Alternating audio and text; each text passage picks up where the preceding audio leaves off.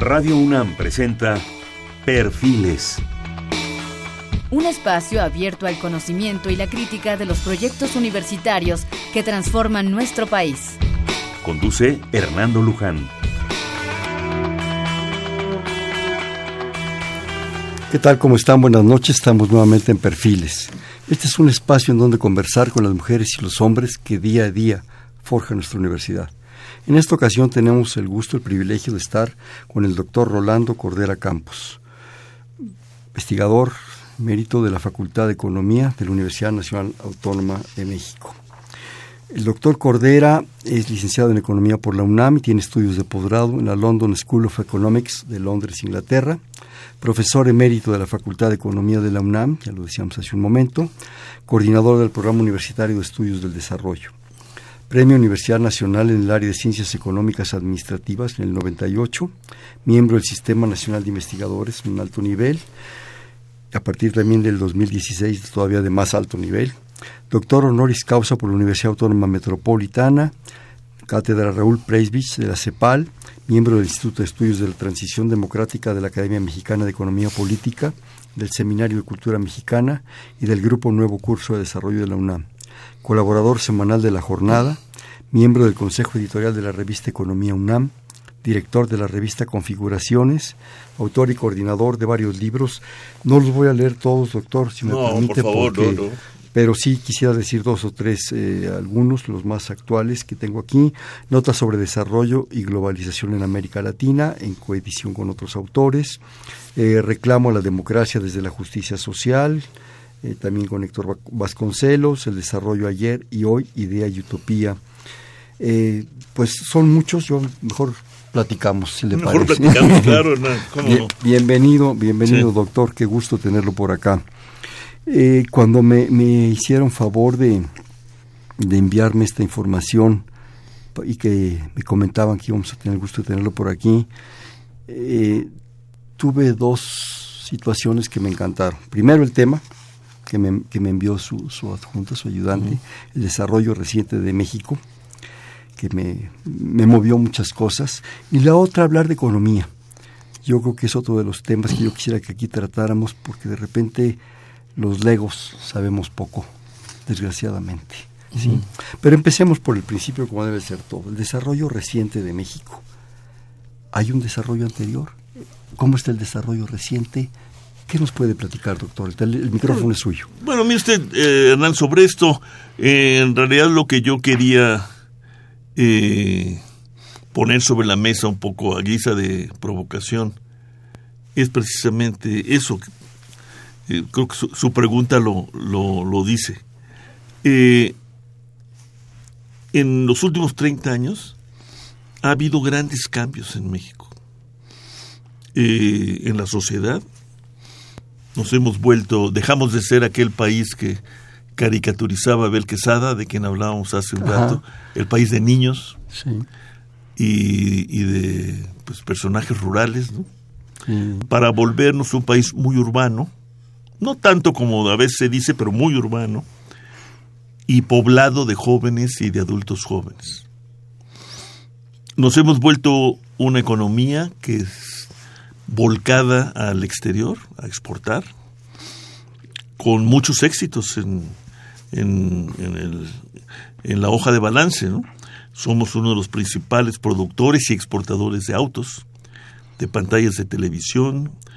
Se arman aquí en México muchos tipos de computadoras y adminículos vinculados a la, a la información y a la comunicación digital Nunca lo fuimos, pero corrimos el peligro de ser un país petrolero, dependiente exclusivamente del petróleo, y hoy obviamente no lo somos, a pesar de que pues los avatares del petróleo a nivel internacional nos están afectando significativamente en, estos meses, digamos. Pero nos marcan mucho, ¿verdad? Nos marcan mucho, pero no somos un país mm, eh, petrodependiente, como sería Venezuela, o como ha sido Angola o Nigeria.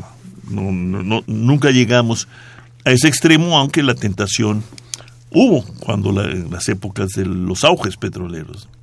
Bueno, todos esos cambios pues nos hablan de, de un país transformado en su economía e incluso en su sociedad, sobre todo vista desde la demografía. Pero por otro lado, cuando uno examina las capacidades que ha generado este cambio económico para captar provechosamente el gran cambio demográfico al que me refería eh, antes, es decir, dejamos de ser el país de niños para convertirnos en un país de jóvenes y adultos jóvenes, básicamente urbanos. Entonces uno se pregunta si ha habido en realidad desarrollo. Yo tiendo a decir que llevamos 30 años de extravío en esta materia, porque sobre el desarrollo hay mucha polémica, es un término este, que admite muchas definiciones e interpretaciones.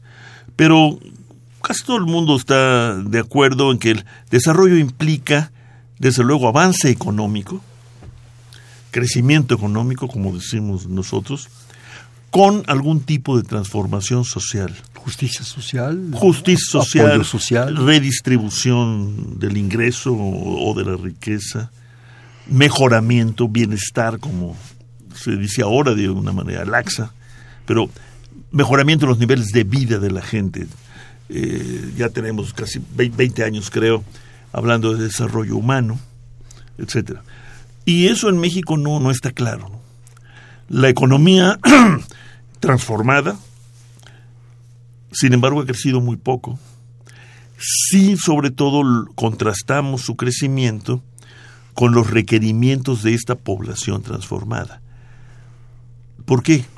Porque a diferencia de lo que ocurría en aquel pasado de los del país de niños, esta nueva demografía demanda otra otro abanico de accesos, de bienes, de productos. Para darle un ejemplo, los jóvenes y los adultos jóvenes reclaman, requieren otro tipo de asistencia en materia de salud. Los niños requieren que, vamos a reducirlo a, su mínima expresión. Bueno, primero cuando nacen, atención claro. de puericultura y luego vacuna y aulas. Los jóvenes y los jóvenes... y alimentación. bueno, desde luego, ¿no? Los jóvenes y los jóvenes adultos que reclaman salud reproductiva, educación media superior y superior, esparcimiento y ahora conexión con el mundo y todo también reducido a su mínima expresión, ocupación digna, como dice las Naciones Unidas, o ocupación decente. Es decir, ocupación más o menos segura, bien remunerada, con la carga de seguridad social, calidad de eh, vida, eh, derecho a la salud, a la atención en la salud, etcétera. Y eso no lo hemos estado eh, proveyendo de una manera sostenida y eficaz, tomando en cuenta pues la magnitud de esta población que encarna la transformación demográfica del país. ¿Qué es lo que tenemos entonces? Bueno, pues no más de 30% de los jóvenes en edad de estar en el sistema de educación superior está. Los otros han desertado en grandes magnitudes, incluso desde la secundaria, otros desertan en, en el bachillerato, luego muchos se quedan sin entrar al sistema público de universidades, porque no pasan el examen de admisión. Y luego la economía no les ofrece otra vía, digamos, de, de maduración y de convertirse en adultos eh, eh, más o menos seguros de ellos mismos, productivos. productivos. Eh, lo que predomina es una ocupación que se llama informal, porque es precaria, porque no tiene acceso a la seguridad social, porque en su mayoría no está organizada en torno al contrato de trabajo. Entonces tenemos un país con mucha, muchos vulnerables como les llaman ahora los expertos en, el asunto social. No tienen acceso asegurado a la seguridad social, no tienen pensiones, no tienen acceso seguro a la salud pública. La educación no, los recibe. y el empleo es inseguro. Bueno, las estadísticas son muy duras en esta materia. Eh, las que hace el Consejo Nacional de Evaluación de la Política de Desarrollo Social, Coneval, con base en la información producida eh, por el Instituto Nacional de Estadística y Geografía. Bueno, para darle, para no cansarlo con, con cifras y porcentajes. yo estoy encantado. Pero eh, su última estimación, la de 2014, no más del 20% de los mexicanos no somos vulnerables porque tenemos acceso a la seguridad tenemos seguridad social, tenemos acceso a la salud pública, hemos cubierto la educación media superior y superior, los profesionistas, y tenemos niveles de ingreso que nos que permiten decir que no somos pobres. 20%. El resto sufre algún tipo de vulnerabilidad o de carencia, como le llaman en las estadísticas. Buena parte de ellos tienen niveles de ingreso muy bajos que pues, obligan a calificarlos de pobres o pobres extremos o demás. Esa es la situación. Resulta difícil, a 30 años de iniciado este cambio económico, pues decir que el cambio ha producido desarrollo en el mejor de los casos ha producido crecimiento económico, pero como le he tratado de, transmitir, insuficiente desde el punto de vista de las necesidades sociales en las que yo creo que prácticamente todos los mexicanos podemos coincidir, independientemente de nuestras ideologías y doctrinas y demás. ¿Qué quiero decir? Bueno, la gente de este mundo, eh, que no es campesina, no tiene tierras, que vive en las ciudades, ¿qué requiere? Pues empleo, educación, salud y algo de seguridad para el futuro, eso se llama pensiones. Eso no lo tienen la mayor parte de nuestras gentes. Y, ese es el gran, pues el gran dilema, o más bien el gran reto que enfrentamos todavía las generaciones que, que ya entramos al último tramo, pero que van a tener que enfrentar las generaciones vivas que ya están aquí. El otro día eh, examinábamos eh, proyecciones de, demografía. Eh, se habló, no sé si usted lo recuerde, con mucha soltura y de esto que los demógrafos bautizaron como bono demográfico. Queriendo decir con esto que México había entrado en una etapa de su demografía en que iban a predominar los jóvenes y los jóvenes adultos, es decir, gente en edad de trabajar, físicamente en principio bien, con ganas de trabajar, y en el caso nuestro con mejores promedios de escolaridad que sus padres. Y esto era un bono demográfico. ¿Por qué? Porque esto, digamos, es portador, esta situación es portadora de esperanzas, de progreso, de bienestar, o sea, de desarrollo. Una ventaja. Exacto. Eh, ahora se insiste mucho en que no, que ya nos envejecimos. No es así. Todavía, según los demógrafos, tenemos 20 hasta 30 años, podríamos decir, en que lo más dinámico y predominante de nuestra población serán estos jóvenes y adultos jóvenes. Pero después seremos un país de viejos, buena parte de ellos sin pensiones y sin nadie que los releve. Y que los atienda. Entonces, eh, esa es la circunstancia.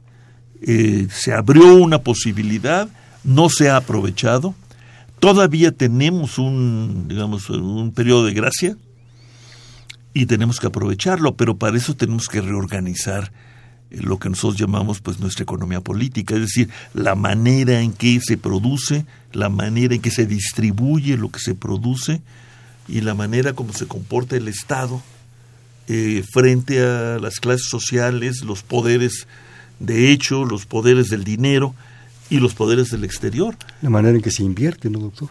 desde luego, desde luego. Lo que hemos encontrado, pues, eh, muchos de nosotros, es que por diversas razones, en los últimos 30 años, pues dejó de invertirse en México eh, como se invertía antes. Tanto el Estado, con su inversión pública, como los empresarios, los individuos, los, con su inversión privada, pues dejaron de invertir como se invertía. Y entonces dejamos de crecer como se crecía. Eh, bueno, pues eh, protagonizando pues esta ironía cruel de la historia. En el momento en que surge este llamado bono demográfico, es cuando dejamos de crecer y de invertir. Y, y, con esa circunstancia hemos vivido, con toda evidencia, digamos, evidencia estadística, evidencia personal, ¿no? Existencial, eh, los últimos 30 años. 30 años son muchos. Muchos. Es, es más o menos una generación de mexicanos la que ha vivido en esta circunstancia. De ahí, pues, la, la, yo al menos me dedico en buena parte a eso, a transmitir una especie de sentido de urgencia. Es decir, urge que primero reconozcamos esta realidad como la realidad. Y dos, pues tratemos de, de ponernos de acuerdo para actuar en consecuencia y aprovechar este periodo de gracia que los demógrafos eh, nos han dicho todavía tenemos. Me parece, doctor, y por favor usted me corrige, usted es el, el experto en esto, que se porta usted generoso con 30 años. Yo creo que el asunto viene desde un poquito más para atrás. Es la sensación que tengo, porque ahorita le comentaba que estuve revisando unos documentos, ¿no? Eh, del año de los años de alemán y todo esto. Ahorita que da este último dato de los crecimientos y las reinversiones, actualmente que yo recuerde nos dicen cada año que vamos a crecer tres puntos y feria y acá vamos en dos, ¿verdad? O sea, es como una doradita de píldora. El otro día veía yo datos que en la época de Díaz Ordaz, con todas las implicaciones que tenía ese momento, se crecía al 6%. Más del 6%. Imagínese, más a mi favor. E, incluso con el gobierno del presidente Echeverría, que ya fue un gobierno muy errático y complicado, crecimos más del 6%, y los primeros años del gobierno del presidente López Portillo, más del 7%, y, hasta el 8%. Y lo cantaré. Y, y ahí, claro, y ahí comenzó el declive que se acendró con la crisis de la deuda externa y, demás. Ahí empieza la otra historia, que es a la que yo me refiero. Ahí empieza otra historia, que es a la que yo me he referido. Pero yo le diría que antes nunca hemos dejado de ser un país con muchos pobres y muy desigual. Pero era un país con muchas posibilidades y expectativas. Había un cambio social real. Por ejemplo, de los fines de los años 30 a los 70, oleadas millonarias de mexicanos se movieron de la pobreza rural a las ciudades de la Esperanza, Monterrey, México, luego Puebla, eh, Guadalajara. Y una clase media importante. Y se comenzó a formar una clase media, nunca tan grande como hemos presumido. No. Pero, no, pero grande. pero importante. Bueno, no sé, usted, yo eh, yo sí me debo a, esa, a ese periodo de cambio. Yo vivía en un pueblo, un puerto maravilloso, pero un pueblo de 10.000 habitantes. Y acabé pues siendo profesor universitario. Pero pues, Oiga, pues esos, esos, esos son saltos. Claro. Pero yo no, no, soy una excepción. Digo, con diferentes grados de éxito, mi generación, las generaciones inmediatas anteriores y las inmediatamente posteriores, todos vivieron este momento de buen acceso al empleo, expectativas, eh, posibilidades reales de avance en las carreras y profesiones de cada quien. Eso sí, sí lo vivimos en México. Por, yo diría, 40, 50, 60, 70, 40 años no son despreciables. No. Es poco en la, en la historia del mundo, pero, pero... Allí el punto, doctor, creo yo, no es si es despreciable o no, es que eso sea la base de un siguiente paso, que eso sea el fundamento de un siguiente paso. Usted comentó algo que es interesantísimo, que es el cambio de un México muy rural a un México muy urbano. Pero ¿qué tipo de México urbano tenemos? ¿Y qué tipo de México rural estamos dejando? con problemas de migración, de pobreza, un problema indígena que tiene pues siglos, pero no nos metamos a tanta historia. Tiene unos años. No, pero es muy importante meternos, ¿no? Es fundamental. No, sí, claro. Porque fíjese, Hernán, e, e, este es otro botón de muestra de esto que, que, que yo le decía al principio y que tiene que ver con la pregunta de si ha habido o no desarrollo. Usted se acordará, en 1990 el 31 de diciembre de 1993, primero de 1994, hubo un alzamiento eh, autodesignado como revolucionario, porque iba a tomar el poder. Pero eso no era lo importante. Lo importante fue que los contingentes principales de ese alzamiento eran indígenas de las regiones de, de los altos. de los y de, y de los bajos de, Chiapas. diferentes eh, grupos étnicos no solamente uno. Y bueno evolucionó esto conmovieron al país al mundo eh, lo que sea. Ve usted lo que registran hoy las estadísticas cuando estudiamos la pobreza y la desigualdad los grupos más pobres de México siguen siendo los indios y son los que más resienten la desigualdad y la desigualdad en términos de educación, salud, eh, esperanza de vida, etcétera. Hubo un alzamiento, hubo diálogos Estado, eh, ejército zapatista, iglesia, la iglesia ahí presente, activistas de todo el mundo, obispos y intelectuales de alto nivel y mexicanos también de gran categoría, ¿Y? No pasó nada. Y entonces... No resolvimos nada. Ahí no se resolvió. Bueno, e, esa es un, una prueba, ¿no? No definitiva, porque también otros grupos han cambiado, sin duda, pero es una prueba muy fuerte. Son datos muy duros de que algo está fallando.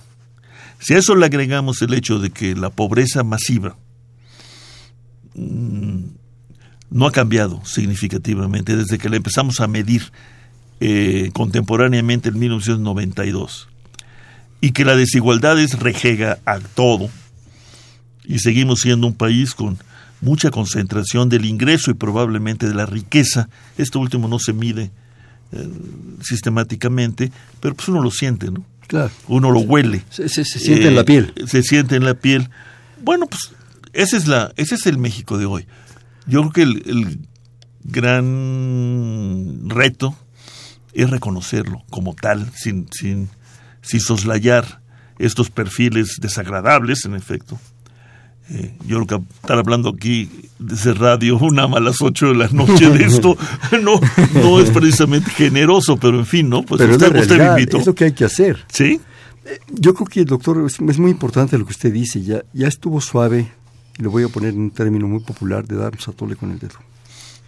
Que nos lo den y dárnoslo nosotros, que somos un país progreso, no sé qué. Yo no dudo de progreso, usted los acaba de mencionar, de grandes logros, de grandes cosas. Bueno, platicábamos antes del programa. La ciudad universitaria. Ciudad universitaria. Eso se construyó en los 50. Sí. Es notable, ¿no? Son 65, 60 años, ¿verdad? De un cambio educativo y de un cambio, además, eh, migratorio de desarrollo de la ciudad impresionante. La ciudad se desarrolló hacia el sur, cosa que ni se preveía, pues eran pedregales, ¿no? Pero a todo esto que usted dice, yo agregaría un par de puntos que creo que son también muy preocupantes. La migración. La migración y el degradamiento de nuestros recursos naturales, hablando del problema de Chiapas y de otros puntos de los de, Bueno, ve este usted el escándalo este de... El del manglar. El este manglar, un manglar, un manglar. Que vale más un manglar u otro hotel, sí, ¿no? Sí. Un hotel que además ni siquiera es para los mexicanos. Sí, no, hemos... Qué, bueno que plantea eh, esos dos temas, porque nos refieren, en el fondo, a cuestiones fundamentales que supuestamente debe abordar la disciplina que, yo cultivo, ¿no? que es la economía política. Y, digamos, los clásicos, los fundadores de la disciplina, no es una disciplina muy vieja, por otro lado, pues como Adam Smith, ¿no? el escocés, que escribió su libro Magno en 1776. Eh, pero y luego los que siguieron los ingleses y, los franceses, eh, americanos, alemanes y ya luego latinoamericanos. Nos llamaron siempre la atención sobre el hecho de que digamos, todo, voy a decirlo así, el chiste de la economía es asegurar la supervivencia reproducción de la población y cuidar la naturaleza. Si la economía no está sometida a cierto tipo de control, vigilancia, regulación por parte de la sociedad y sus órganos de poder, la economía moderna, que es la economía de mercado, pues, entre, para decirlo así este, anecdóticamente, se vuelve loca, ¿no? Y es voraz y ávida, y entonces convierte el trabajo y a la naturaleza en mercancía. Y la mercancía, pues hay que producirla y venderla y acabársela. Y sí hemos puesto en peligro las bases mismas de la reproducción de la, de la especie. La naturaleza no es mercancía. eso es lo que, lo que olvidamos. La naturaleza no puede ser mercancía, por, ni el trabajo, porque son mercancías, se deterioran, se gastan, se compran y se venden y, allá cada quien.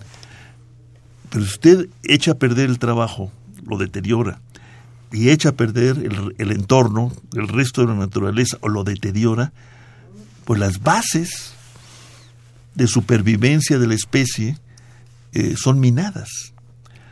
Yo me temo que como nos lo han descubierto los científicos del cambio climático, ya llegamos a un punto crítico, quizás de no retorno, que va a obligar a cambios muy fuertes si es que queremos sobrevivir como especie.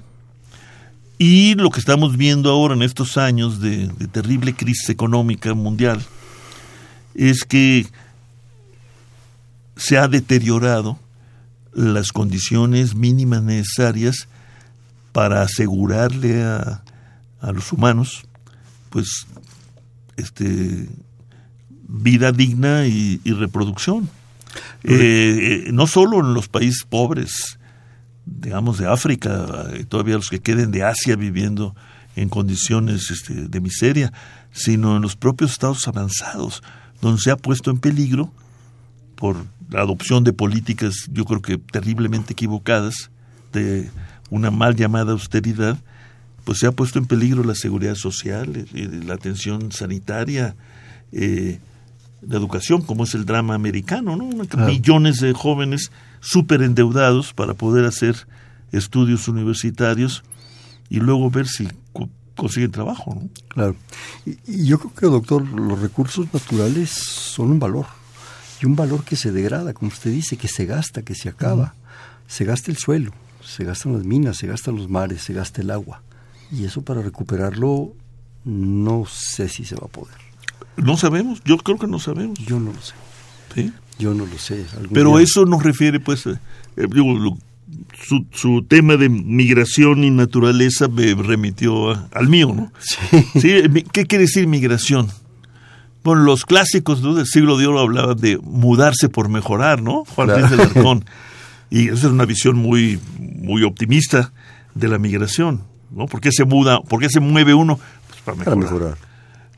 Lo que hemos visto con estas grandes migraciones mexicanas, para no hablar de las trágicas migraciones de, de África a Europa, ¿no? De los últimos, del último año. últimos meses. Pero la nuestra, yo creo que la mayor parte del, de los mexicanos que conformaron esta gran migración de fines del siglo XX y principios del XXI, que parece haberse parado, interrumpido, eh, no, bueno, obviamente veían la posibilidad de vivir mejor, pero muchos de ellos más bien se mudaban porque no les quedaba otra.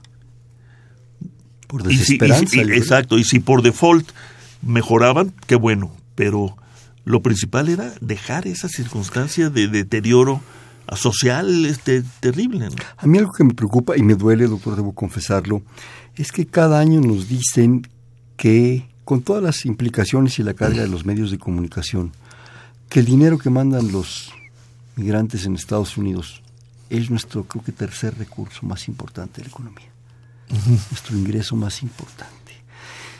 Me duele porque por un lado no lo siento justo con la gente, con el país, con muchas razones, y porque no creo que sea una solución. ¿sí? O sea, me genera un, un, un, desazón muy grande. Sí, a mí me indigna. Sí. Porque incluso hay gente... Y hasta parece ser que se alienta, ¿no? Ya, nos ya, nos mandaron 3 mil millones de dólares más. Hay gente que hace cálculos, ¿no? Y que dice, qué barbaridad, qué desperdicio. Yo siempre he dicho, oye, ese dinero es de ellos, para empezar. Y el hecho de que eso, ese dinero exista tiene como explicación el de que no les dimos buen trabajo aquí. Las, condiciones básicas. Condiciones dignas para vivir aquí, por, por eso se van. Y el hecho de que manden dinero a sus gentes, los que se quedaron, pues este dice mucho de ellos, de su calidad humana. Pero no me parece adecuado no jugar con esos montos, son de ellos. Y sí, en efecto, entra mucho dinero al país por esa razón. Sorprendentemente, ahora se habla de que la migración se paró por diversas razones, entre otras, pues la, política estadounidense eh, agresiva y contraria a la migración. Pero, pero las remesas no han parado. Y siguen, siguen en montos de 20, 21 mil millones de dólares. Es muchísimo dinero. Parte de la vida en las regiones de, de origen, de expulsión, eh, eh, esas regiones no se han derruido, no, no se han desplomado. Por esto. Gracias a las remesas que implican pues dinero para gastar, para que para que las mamás y las esposas se construya la casita, para, construir la casita, se compren los animalitos, pequeño negocio. Eh, pero pero el tema de la migración sigue amarrado al tema de nuestra incapacidad para generar condiciones de, de, buena vida y que entonces sí, el que se mude sea para mejorar, ¿no? Los aventureros, los curiosos, los jóvenes en busca de, de nuevas perspectivas. Yo creo que eso está muy bien. Lo que no está bien es que el grueso de la migración siga explicándose pues por, por las malas condiciones de vida, por la, miseria, para decirlo rápido, ¿no? Claro. Claro, el, el, otro lado es lo que usted decía. ¿Qué, ¿Cuál es el panorama del campo mexicano con migración e inmigración? Bueno, el campo se ha, eh, es feminizado, porque quienes se, quedan guardando las, parcelas son las mujeres, y se ha envejecido. Porque quienes se quedan son las abuelas, a veces cuidando a los niños, ya no tanto, porque se, pues los migrantes comenzaron a llevarse a sus mujeres y a sus hijos, ¿no? Y están conformando pues otra población en los Estados Unidos que lleva a la histeria este, enloquecida del señor Trump, ¿no? Pero Sí, que les vayamos a quitar nuevamente los estados. Oiga, doctor, ¿me permite hacer un corte de estación, por favor? Estamos en Perfiles, un espacio donde conversar con las mujeres y los hombres que día a día forjan nuestra universidad. Está platicando con nosotros el doctor Rolando Cordera Campos, de profesor investigador de la Facultad de Economía de la UNAM. Estamos en el 5536-8989. Le repito, 5536-8989.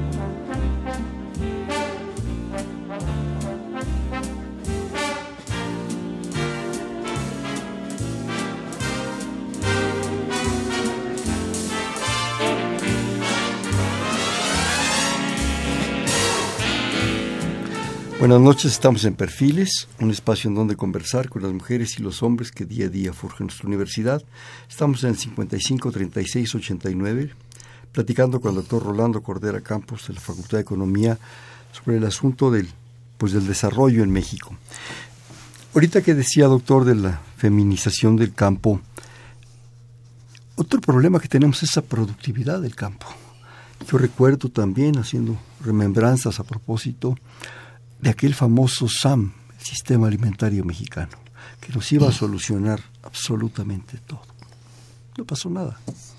Bueno, sí pasó en lo inmediato, mientras hubo inversión y apoyo institucional. Pero, a largo plazo. Aumentó la producción significativamente, fíjese. Pero luego cancelaron el programa. ese programa fue cancelado, si no recuerdo mal, cuando apenas tenía dos años de existencia. inició López Portillo, si mal no recuerdo. Y, terminó ahí.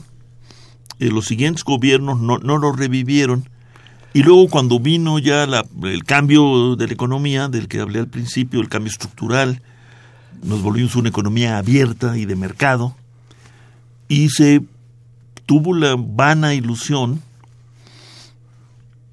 para llamarla suavemente, de que gracias al comercio internacional, nuestra agricultura se especializaría en lo que mejor produce y compraríamos el resto, puesto que asociados como íbamos a estar con la economía más grande del mundo, la economía de los Estados Unidos, un gran productor de bienes básicos agrícolas también, pues no tendríamos problema.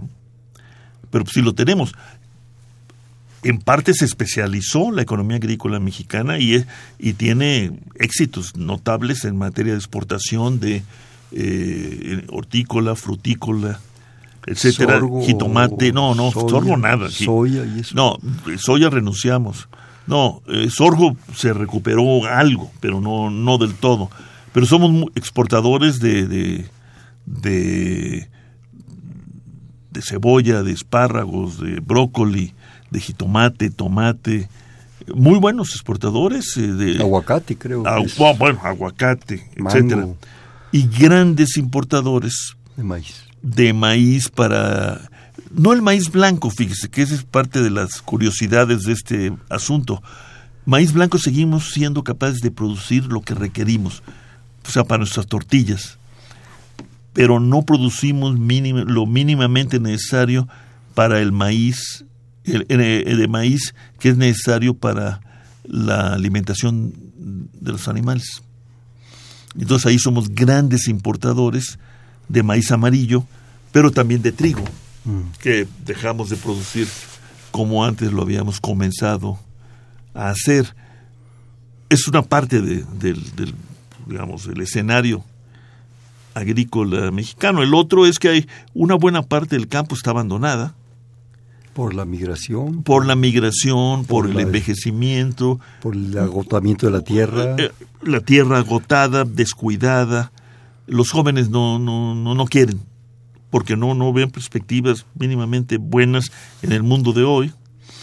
Y, y bueno, ahí se está planteando por grupos de estudiosos, de investigadores, eh, pues la necesidad de, cambiar de estrategia, de, de, no abandonar lo que se tiene en materia de gran agricultura de riego, como es la del noroeste de, de México. Sonora, Sinaloa. Y buena, ¿no? pero sobre todo poner ahora el énfasis en la lo que ellos llaman la agricultura familiar, ¿no?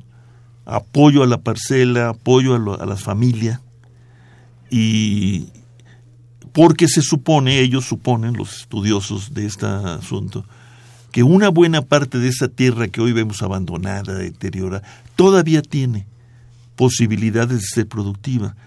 Y con base en ellos se podría incluso aspirar a tener seguridad alimentaria que perdimos. Precisamente por esta apuesta eh, ilusa en el sentido de que el comercio exterior nos resolvería, los problemas de abasto, ¿no? ¿Y hay un problema ahí de continuidad en los programas, doctor? no, hay un problema de descontinuidad. bueno, sí. hay un problema de no continuidad. Y en el caso del agro, del mundo agrícola y rural mexicano, pues hay un problema de, abandono, ¿no? de, descuido, de, digamos, de, de, funcionar, sobre todo estoy pensando en los funcionarios, pero no solo en los funcionarios, sino en grupos importantes de la opinión pública, de que parten de, la hipótesis de que, de que no tenemos remedio, ¿no? de que no hay remedio con el campo mexicano, por diferentes razones. Y entonces, pues eso ha dado lugar a mucho descuido y mucho abuso y mucho agotamiento. Todavía hay organizaciones rurales, eh, pero los, los programas de apoyo a las organizaciones rurales no siempre llegan a donde deben llegar. Son utilizados más bien para cooptar liderazgos. Sí, es una acción... Eh, para apoyos políticos. Así es, es una acción mala la que vive el campo mexicano, donde por cierto, a pesar de lo urbanos que somos, viven 20 millones de, almas, ¿eh? Claro. 20 millones es, toda la población, es un país, varios países. Y eso no, no, es como está borrado, ¿no? Sí. El, el tema rural, agrícola, campesino mexicano, lo borramos. Sí, se oye ya muy poco de toda esta situación. Doctor, y aquí, aquí la situación de parciali- parcializar la tierra de las pequeñas propiedades también fue un efecto importante, ¿no? Al ser pequeñitas propiedades supuestamente casi familiares. Pues, sí, pues, se fracasó en la idea de los ejidos colectivos. Hay toda una discusión de por qué, pero en fin, el hecho es que no funcionaron. Y hay, hay mucho- muchos cultivos y la tecnología actual, al parecer, sí reclama que la extensión sea mayor. Entonces aquí, bueno, la salida sería promover la compactación de la tierra y, y la organización de algún tipo de relación cooperativa, Cooperativa, entre, lo- comunal, entre los productores, los productores y dueños de, de la tierra. Pero eso requiere decisión, voluntad, respeto a los productores y recursos. claro. Actualmente estamos escuchando, como lo vimos cada año en esta época, del foro de Davos en Suiza. El otro día me llamó la atención y yo dije, no, ahora que está el doctor Cordera con nosotros, no pierdo la oportunidad de preguntarle. La cuarta revolución industrial. Desigualdad e inestabilidad social. ¿Qué significa eso, doctor? ¿De qué estamos hablando? Bueno, de la, eh, hasta donde yo entiendo, no entiendo mucho todavía, la cuarta revolución industrial es la que estará asociada a la extensión e intensificación de todo lo digital. Las técnicas de información y comunicación masificadas, a lo bestia, hasta llegar a esto que, que, se ha dado en llamar la robotización de grandes francas de la actividad económica, de la atención de la salud, por el diagnóstico, incluso la operación, eh, eh, etcétera, ¿no? Eh, y la cuarta revolución industrial también implica, en algunas, desde algunas perspectivas, pues el gran salto para construir la llamada economía verde, eh, en baja en, en carbono y en el uso de combustibles fósiles para, para la energía Más leve con la naturaleza. y cada vez más pues de hacer depender a la actividad humana económica y no económica de, de las energías este, con, con fuentes Limpias. renovables esa es la idea de, de la revolución industrial Eh, bueno aquí la pregunta es cuál es el, el periodo de transición ¿no? para llegar a una cosa como esta y dos qué tanto esta cuarta revolución industrial va a permitir enfrentar lo que hoy es el gran reclamo universal, que es empleo. Uno tendería a pensar que esta cuarta revolución industrial es portadora más bien de un mensaje contrario. Va a haber poco empleo. la robotización. La robotización quiere decir desplazamiento Desplazar. O no creación de nuevas plazas. Es el gran, el gran dilema, el gran desafío, la gran incógnita. Si vamos a una sociedad humana de poco trabajo, como, el como lo conocemos, ¿no? y de poco trabajo remunerado, pues ¿quién va a comprar? ¿Quién va a consumir? ¿Quién va a consumir? Ahí estaríamos entrando quizás pues a un momento largo o corto, no lo sé, de auténtico cambio civilizatorio, es decir, de cambio social y epocal. Eh, podemos también entrar en un momento de no de cambio social epocal, sino de autodestrucción de la sociedad humana que conocemos. No, no, no, no, no, no lo sabemos, ¿no? Y desde luego, eh, los temas acuciantes de hoy, que son desempleo masivo, desigualdad revivir, rediviva, y luego pues, reaparición de la pobreza en los países ricos y mantenimiento de la pobreza en los países pobres, pues este, como que no casan, ¿no? Hay ahí un- una, Una gran- contradicción, ¿no? una, digamos, una disonancia muy fuerte entre estos dichos, ¿no? Cuarta revolución industrial, y al mismo tiempo abordar los temas de desigualdad, desempleo, pobreza. Eh, ¿Qué viene primero? Sería la pregunta, ¿no? Yo, que yo me haría. Eh, los hombres de las nieves, ¿no? de Davos dirán que lo primero es la cuarta revolución industrial, porque la tecnología es la madre de, de todas las este, todas las cosas. de todas las maravillas. Yo diría que sin negar a la tecnología, ¿no? Ni mucho menos. Yo digo que primero es lo primero y lo primero es el empleo, abatir la desigualdad y acabar con la pobreza. ¿no? y la calidad humana. Yo le quería preguntar esto porque la primera sensación que me dio, dije, bueno, la cuarta revolución industrial, ¿para quiénes? ¿Para qué países? Sí. No creo que para México, no creo que para Nicaragua o Centroamérica, no creo que para los africanos, no creo que para muchos de los asiáticos, ¿no? Digo, casos excepcionales, China y Japón, toda esta gente, ¿no? ¿Para quién es esta revolución? Bueno, mire, y probablemente, estoy hablando además por, por hipótesis, probablemente, digamos, países como Japón han empezado a vivir esa cuarta revolución industrial. Tienen un acervo tecnológico, pues que les permite pasarse casi 20 años de estancamiento económico sin que les pase Nada. nada realmente catastrófico. ¿no? ¿Eso por qué? Pues porque tienen capacidad de producción, no tienen mano de obra suficiente, pero tienen robots, etcétera. Pero yo no creo que eso se pueda generalizar, como creo que usted, lo usted está sugiriendo, a Nicaragua, digamos, Sí. El Salvador, todo, todo Centroamérica. Todo Centroamérica. Bueno, nosotros mismos. ¿no? nosotros, sí.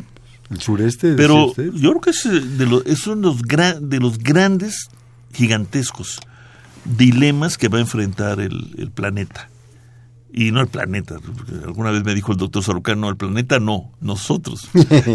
Aquí ya Dice, ahora, porque ¿no? no, el mundo no se va a acabar, me dijo una vez que estábamos. El mundo se va a acabar, no, se puede acabar la especie, el mundo Nosotros. seguirá. Oiga, doctor, ¿qué nos espera? ¿Cuál es el futuro en esta, en esta tormenta de ideas sobre el desarrollo que ha sido muy interesante? ¿Cuál es su percepción? ¿Cuál es su... eso que, que me imagino que en su reflexión profunda, personal, tiene usted? Compártanosla, por favor. Pues mire, yo, eh, para empezar le diría que contrariamente a lo que yo le hubiera dicho quizás hace seis meses, hoy no le diría que el futuro es nuestro. No lo sé, no lo sabe nadie.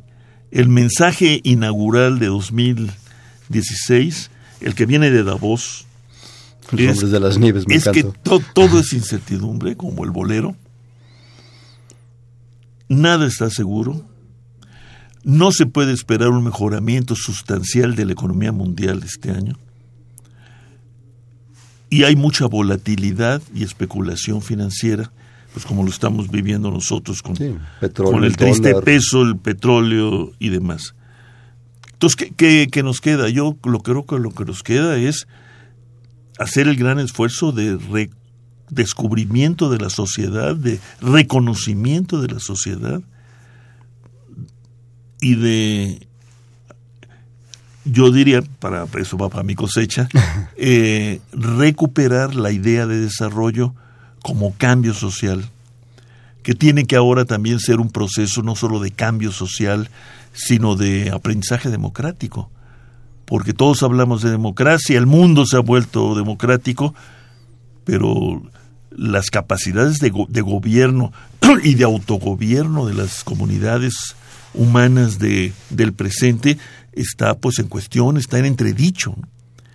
Eh, el extremo pues, es Medio Oriente, pero también la incapacidad, nada menos que de la cura de la civilización occidental, ¿no? Europa, de eh, eh, abordar el tema de- del reclamo humano elemental, que es cobijo, refugio, que están pidiendo los millones ya de, de emigrantes. ¿no? Entonces, yo creo que recuperar el desarrollo como eso, como una combinación de cambio social que implica cambio económico y aprendizaje democrático, para que sea en efecto un proceso que recoja y auspicie una auténtica participación social, es la gran, es la gran tarea. Pero para eso hay que pensar en otros términos las ecuaciones de la economía política que conocemos y a- a- e incluso la idea, pues la muy primaria que tenemos de, de los reflejos y pulsiones del ser humano, ¿no? Nos hemos resignado a ver al ser humano como un individuo utilitarista, eficientista, maximizador. No hay tal. Los estudios más contemporáneos en materia de psicología y los que hacen los economistas que están utilizando seriamente la psicología, pues nos dicen que el hombre reacciona de muy diferentes maneras a muy diferentes estímulos e impulsos.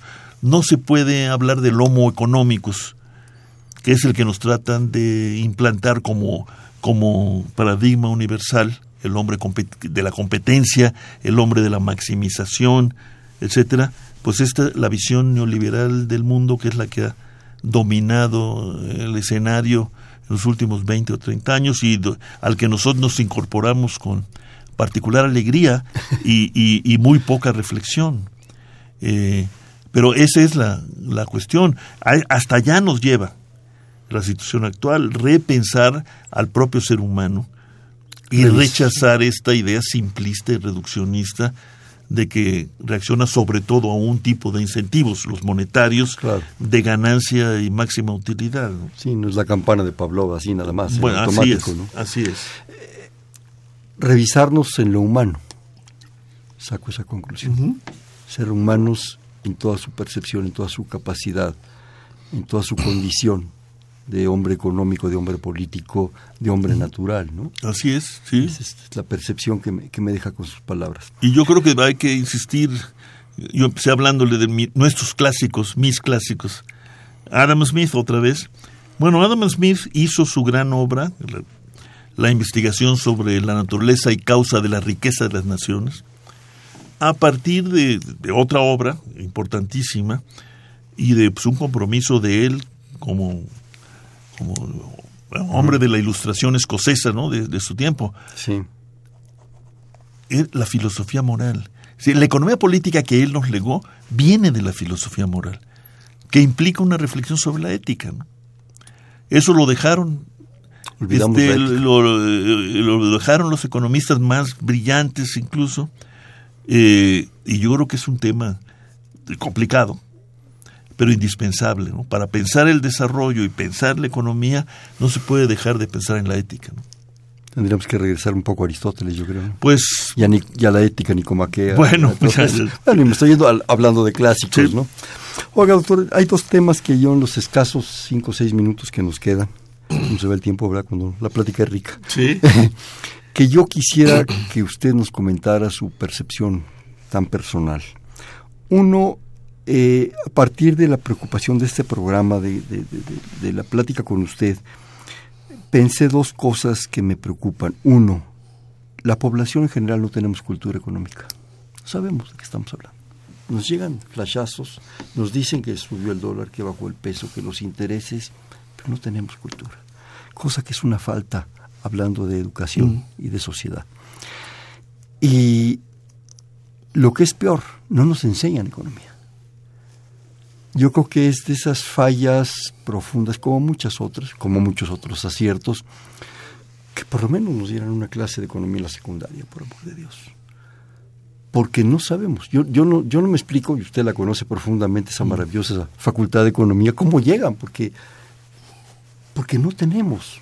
Revisamos los planes de estudio y no hay enseñanza de la economía. Y yo creo que es un acto fundamental. Usted no lo está enseñando.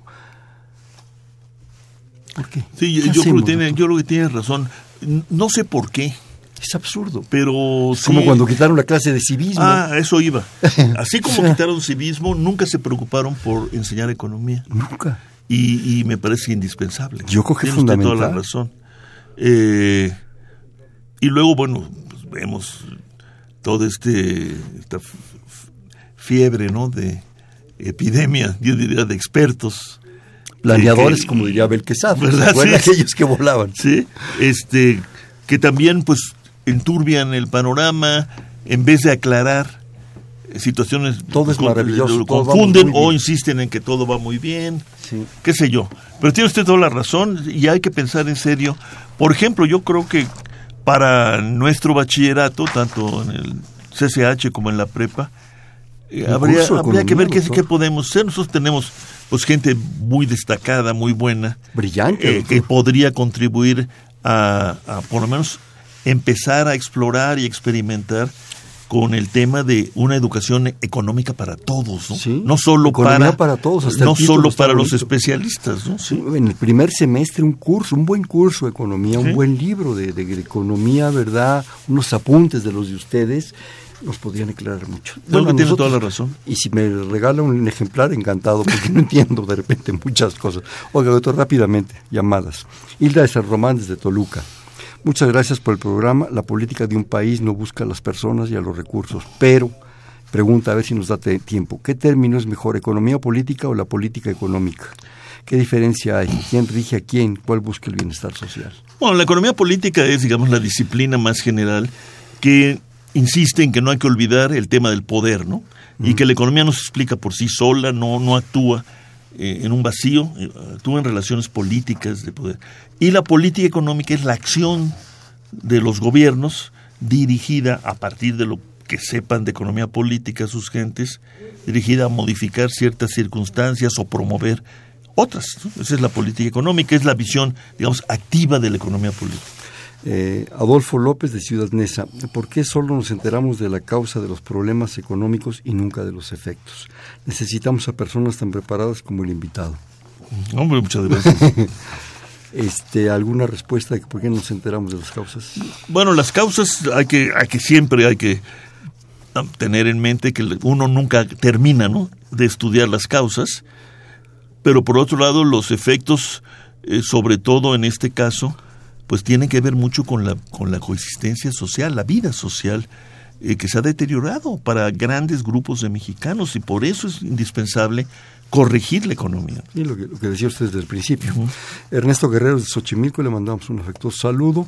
¿Hasta qué punto México está sujeto a las políticas internacionales que le dictan lo que debe producir? Yo no creo que nos dicten demasiadas cosas, pero sí estamos sujetos a las veleidades, decisiones de los grandes poderes del mundo que no están alojados eh, en estos lares, están en otro, están Sí. fuera. Eh, y de ahí, claro, derivan decisiones internas que llegan incluso a, a decidir qué producir, como hablábamos del campo mexicano y de las decisiones que se tomaron Sí, pero no creo que haya un cerebro, un gran cerebro que esté dictando sí. ¿no? este, la, la conducta de gobiernos y personas. Doctor, nos queda escaso un minuto, minuto y medio. ¿Alguna brevísima conclusión, por favor? Yo no quisiera dejarla pasar.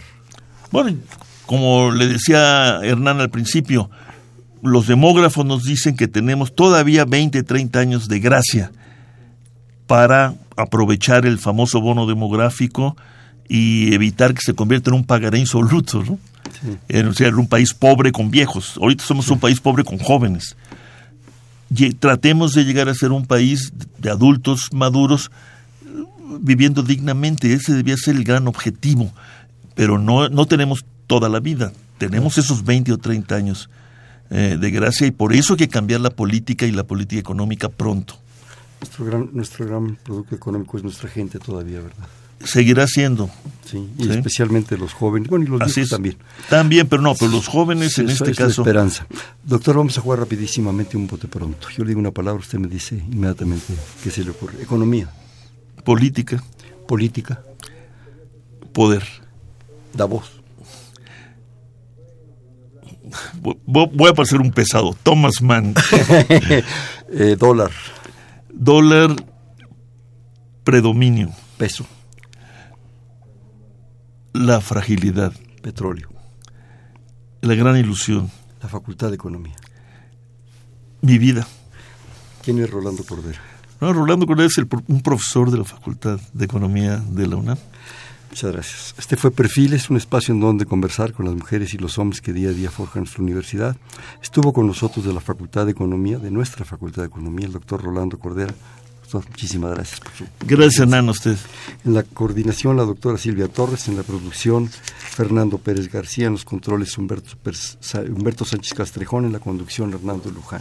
Este fue Perfiles, un espacio en donde conversar con las mujeres y los hombres que día a día forjan nuestra universidad. Gracias. Buenas noches. Perfiles. Un programa de Radio UNAM.